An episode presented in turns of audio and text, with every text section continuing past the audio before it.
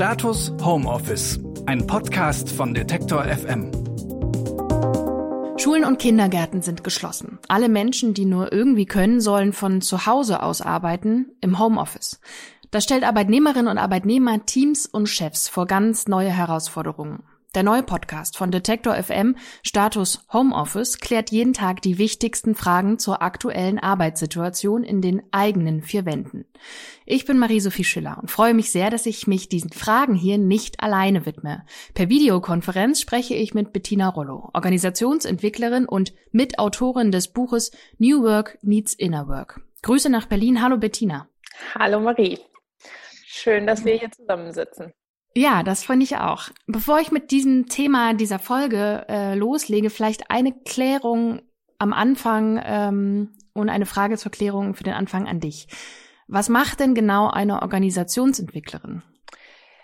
Ähm, eine Organisationsentwicklerin ist sozusagen die Beraterin oder der Berater, die in, mit einem Unternehmen, einer Organisation, deren Zusammenarbeitsmodell entwickelt oder auch andere Strukturen oder Prozesse, die die Organisation eben ausmachen. Ne, das heißt, mein Fokus da drin ist, dass ich schaue, okay, was, was braucht denn die Organisation, das Unternehmen an Strukturen, an Rollen, an Prozessen, um gut miteinander zusammenarbeiten zu können oder auch um eine Aufgabe gut umsetzen zu können. Das macht eine Organisationsentwicklerin. In dieser Folge soll es um die erste Frage, den ersten Aspekt zum Thema Homeoffice gehen, äh, nämlich den digitalen Status. Und die Frage, ist es eigentlich Fluch oder Segen? Gemeint sind kleine Symbole oder Statusmeldungen in Teamtools wie Slack oder auch in Messengern, die Kolleginnen und Kollegen oder auch dem Chef zeigen sollen, was man gerade eigentlich so macht. Verfügbar in der Mittagspause, im Telefonat oder am Schlafen steht dann da oder eben Status Homeoffice. Bettina, wem helfen denn diese Status Statusmeldungen eigentlich?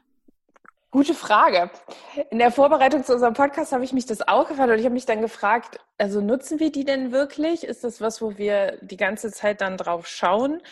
Und ich habe dann gemerkt, so, ich habe mich dann angefangen zu beschäftigen mit der Frage, so, okay, wie machen wir das denn überhaupt gerade, dieses, dieser interessante, diese interessante Gleichzeitigkeit von, dass wir ähm, sichtbar sind, für unser Arbeitsumfeld, vielleicht auch für unsere Hierarchie, also für unseren Chef und gleichzeitig ja in einem privaten Raum sitzen und sozusagen da ja vielleicht auch irgendwie ein ganz anderes Erleben haben. Ne? Wenn ich in meiner Wohnung sitze, vielleicht muss ich jetzt auch im Schlafzimmer arbeiten, weil es in meiner Wohnung gar kein Office gibt oder ähnliches.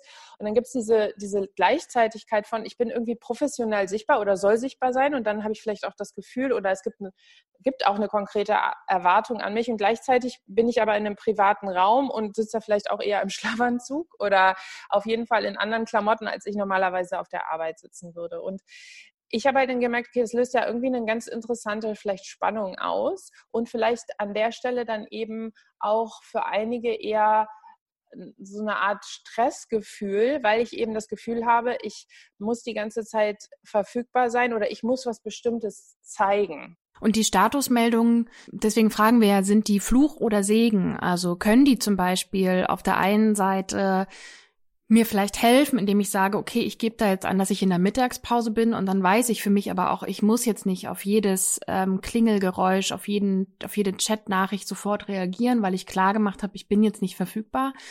Oder ist es, ähm, also ist es damit Segen oder ist es eben Fluch, weil man das Gefühl hat, man muss ständig alles dokumentieren, was man eigentlich gerade so macht?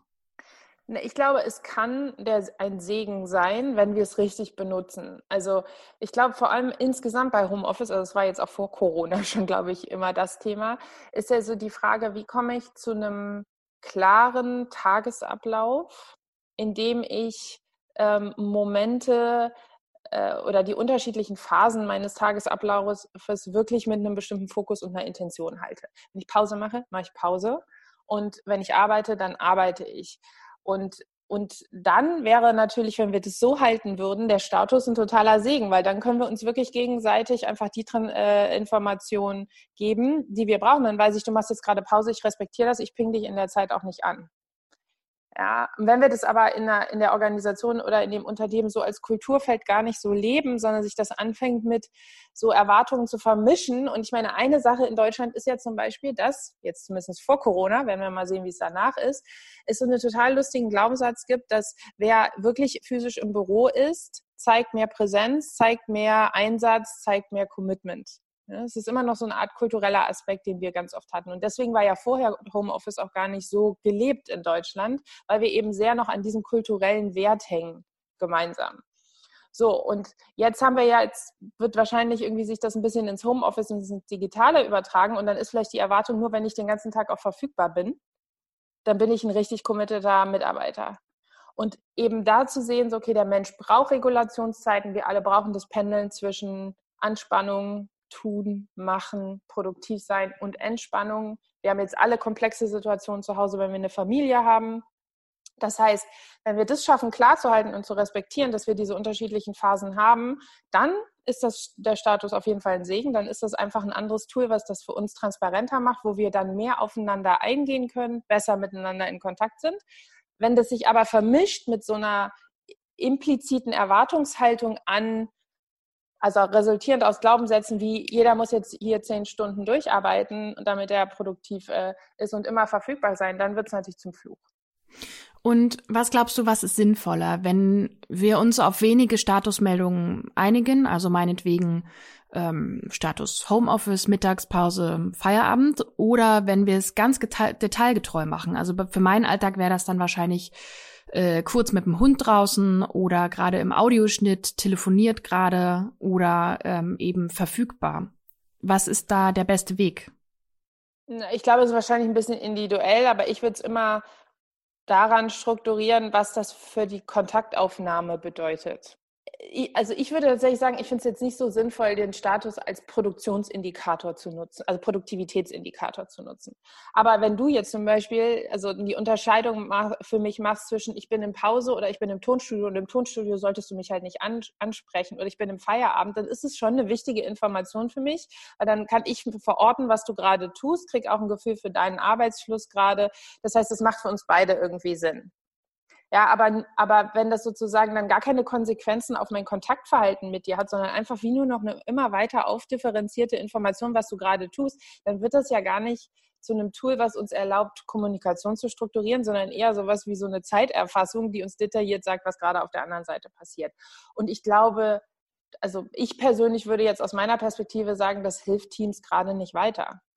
Also für mich ist die Ausgangsfrage, welchen Status muss ich dem anderen mitteilen, damit er mit mir in die Art und Weise in Kommunikation treten kann, die zu dem, was ich gerade tue, passt. Und glaubst du, Teams brauchen da einheitliche Regeln? Also sollte man das definieren?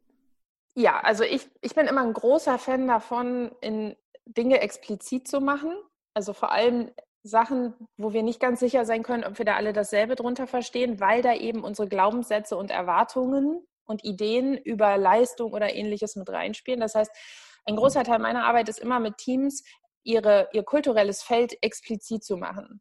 Das heißt, dann mal zu besprechen, wie wollen wir den Status denn benutzen? Was haben wir für Erwartungen jetzt im Homeoffice an Verfügbarkeit? Ja, also was erwarte ich denn von dir? Das, äh, wie viel Flexibilität geben wir uns, wie sehr respektieren wir die individuellen Tagesabläufe, wie respektieren wir Mitarbeiter, die Kinder haben. Also, dass das ein Team jetzt am besten zeitnah einmal miteinander bespricht und dann sich auch wirklich auf so eine, also eine Handhabe, es müssen ja nicht gleich krasse Regeln sein, aber eine Handhabe des Status einigen. Ist auf jeden Fall hilfreich. Und die Konversation, die da dranhängt, ist eben eigentlich auch der große Mehrwert. Liebe Bettina, ich sage vielen Dank für deinen Ratschlag. Danke dir. Bettina Rollo ist Organisationsentwicklerin und noch mehr zum Thema Homeoffice gibt es die nächsten Tage in diesem Podcast. Morgen etwa geht es um die Frage, wie funktioniert Homeoffice mit Kindern? Abonniert diesen Podcast, dann verpasst ihr keine Folge. Ich bin Marie-Sophie Schiller und produziere diesen Podcast selbstverständlich auch aus dem Homeoffice. Bis zur nächsten Folge. Tschüss. Status Homeoffice ein Podcast von Detektor FM.